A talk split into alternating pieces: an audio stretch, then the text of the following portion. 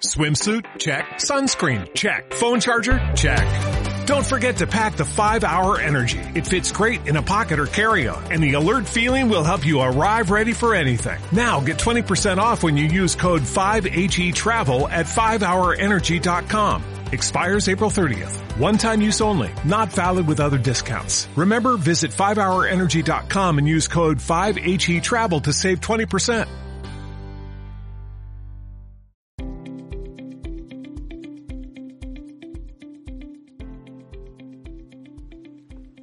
15 de abril fue presentado por parte del gobierno en el Congreso su nueva reforma tributaria, la cual tiene como objetivo recaudar el orden de unos 23,4 billones de pesos, teniendo como principal justificación los impactos de la pandemia que han llevado al mayor déficit fiscal en la historia de nuestro país. Estamos hablando que en Colombia el déficit fiscal era del orden del 2,9% y para el 2021 cerrará en el orden del 8,6% como proporción de su PIB.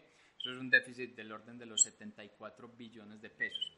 Si bien la principal justificación son los efectos de la pandemia, el gobierno también busca que a través de esta reforma se logre solucionar algunos de los otros limitantes que tiene nuestro país en materia de impuestos asociados al bajo nivel de recaudo, la concentración de los impuestos en pocas personas, la falta de progresividad y la complejidad que tienen los mismos.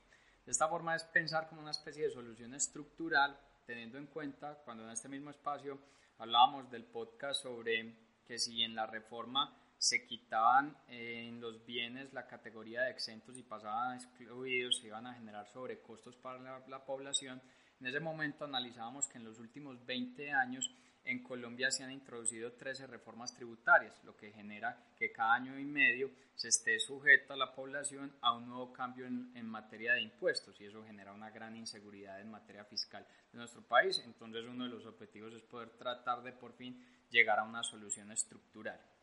Entonces uno de los principales elementos que se tiene como justificación de la reforma de nuevo adicional de la pandemia es que el país tiene un bajo nivel de recaudo y es que cuando se analizan los datos del recaudo de impuestos de Colombia como porcentaje de su PIB, en el 2019 era del orden del 19,7%. Si bien en los últimos 20 años se ha incrementado, porque en el 2000 era el 15,7%, ese 19,7% es inferior a una gran cantidad de países. Es inferior a lo que recauda Chile, que tiene el 21%, Estados Unidos, que tiene el orden del 24,5%, un Corea con el 27,4% y así si nos vamos a Reino Unido estamos hablando del 33%, una España un 35%, Alemania con un 39% y Francia el orden del 45%.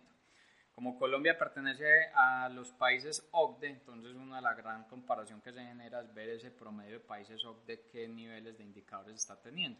Y cuando se mira ese indicador, pues el promedio de recaudo de impuestos en países OCDE como porcentaje del PIB es del orden del 33,8%. Quiere decir que Colombia está un 24,5% por debajo de ese nivel promedio. Entonces un bajo nivel de recaudo se debe atacar vía una reforma tributaria. Resulta que en medio de la pandemia pues el camino más expedito es ajustar impuestos, generarle impacto a los ingresos de las personas y de las empresas. Entonces queda como una especie de puerta abierta si el camino que debiera tomar más bien el país en el largo plazo es atacar es directamente los fenómenos de evasión que posiblemente estos son los que generan la fuente de ese bajo nivel de recaudo. Identificado entonces el bajo nivel de recaudo, pues lo que sigue es analizar cuáles van a ser las fuentes que cubrirán ese bajo nivel de recaudo. Y es que Colombia tuvo dos comisiones de expertos en beneficios tributarios, una fue en el 2015 y otra fue en este 2021 para pensar en la reforma tributaria.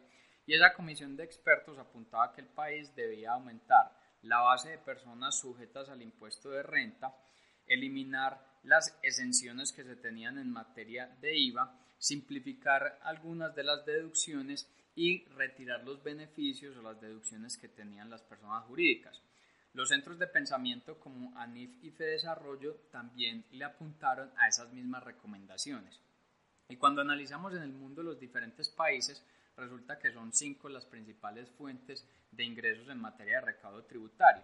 Esto tiene que ver con la renta a las personas, el impuesto de renta a las empresas, los impuestos sobre bienes y servicios, termina siendo el IVA, los temas de contribuciones sociales y los impuestos a las propiedades. En Colombia, lo que tiene que ver con el impuesto a los bienes y servicios, que es el IVA, termina generando un recaudo del orden del 8,5% del PIB. Si bien este es superior a países como México que tiene el 5,9%, Estados Unidos que tiene el 4,3% y Corea que tiene el 7,1%, pues termina siendo inferior a un Chile que tiene el 11%, a países de Europa que también están en esa medida del 11% y al promedio de los países OCDE que tiene el 11%.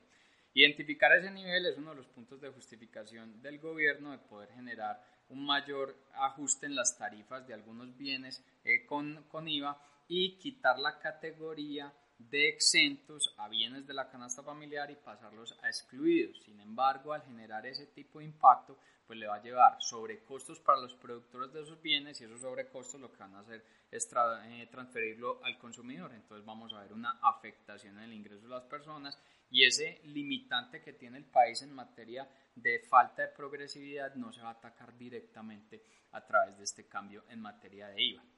Otro de los elementos tiene que ver con el impuesto de renta a las personas. Ahí Colombia genera un recaudo como proporción del PIB del orden del 1,2%. Termina siendo el nivel más bajo comparado con muchos de los países. O sea, con México recauda el 3,4%, Estados Unidos en esa fuente de personas tiene el 10,1%, un Reino Unido es el 9,1% y si miramos el promedio de países OCDE es el 8,1%. De ahí entonces que la reforma introduzca que las personas que generan ingresos mensuales superiores a 1,5 millones de pesos tengan que empezar a declarar renta y a partir de 2,5 millones de pesos pues estén sujetos ya al pago de impuesto a la renta y ahí se incrementaría ese nivel de recaudo como proporción del PIB. Eso elemento sí atacaría uno de los limitantes en materia impositiva del país y es que los impuestos terminan estando concentrados en pocas personas. Ahí se generaría ese, ese fenómeno o ese cambio. La segunda mayor fuente de recaudo de impuestos del país termina siendo el impuesto de renta a las empresas. Como proporción del PIB es el 4,8%. Este nivel es muy superior a países de Europa que tienen el orden del 2%, del 2%, Estados Unidos en esa fuente recaba el orden del 1%. Por eso es que en la reforma tributaria no vimos marcados cambios en lo que tiene que ver con el impuesto a las empresas, salvo alguna, algunas exenciones que se retiran, pero sí se introdujeron cambios en lo que tiene que ver con el impuesto al patrimonio, que, que grabará tanto a personas como eh, a empresas. Y estamos hablando que aquellos que tienen un patrimonio superior al orden de los 4.800 millones de pesos tendrán que pagar un impuesto del 1% sobre ese patrimonio y cuando ese patrimonio supera los 14.600 millones de pesos ya el impuesto al patrimonio será del 2%.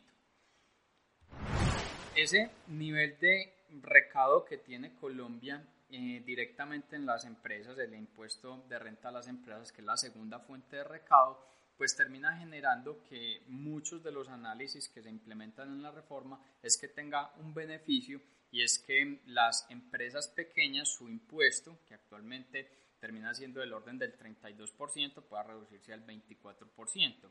Y es que la tasa de impuestos para las empresas en Colombia es 8,2 puntos superior a lo que tiene el mundo. El mundo graba a las empresas el orden del 23,9%, 8,5% por encima a lo que se graba las empresas en países OCDE, que es el 23,5%, y 4,5 puntos por encima a las empresas que están en Sudamérica, las que se les graba con el orden del 27,5%.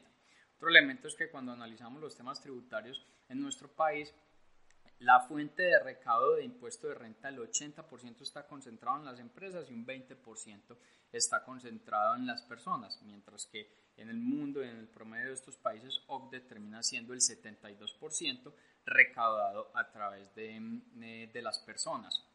De esta manera, entonces, uno de los elementos que introducirá eh, la reforma es buscar aliviar el impuesto que tienen las pequeñas empresas, se van a generar un retiro de exenciones y vamos a ver si en lo que tiene que ver con tasa de impuestos a, los negocios, a las empresas, pues se terminen generando elementos de beneficios que sí conduzcan a una recuperación económica, porque introducir una reforma tributaria que si bien tiene sus justificaciones, claramente va a tener impactos en el consumo a las empresas y a las personas y menores niveles de ingresos. Entonces, en una necesidad de recuperación económica, pues estos elementos serán de seguimiento permanente para poder materializar esos objetivos.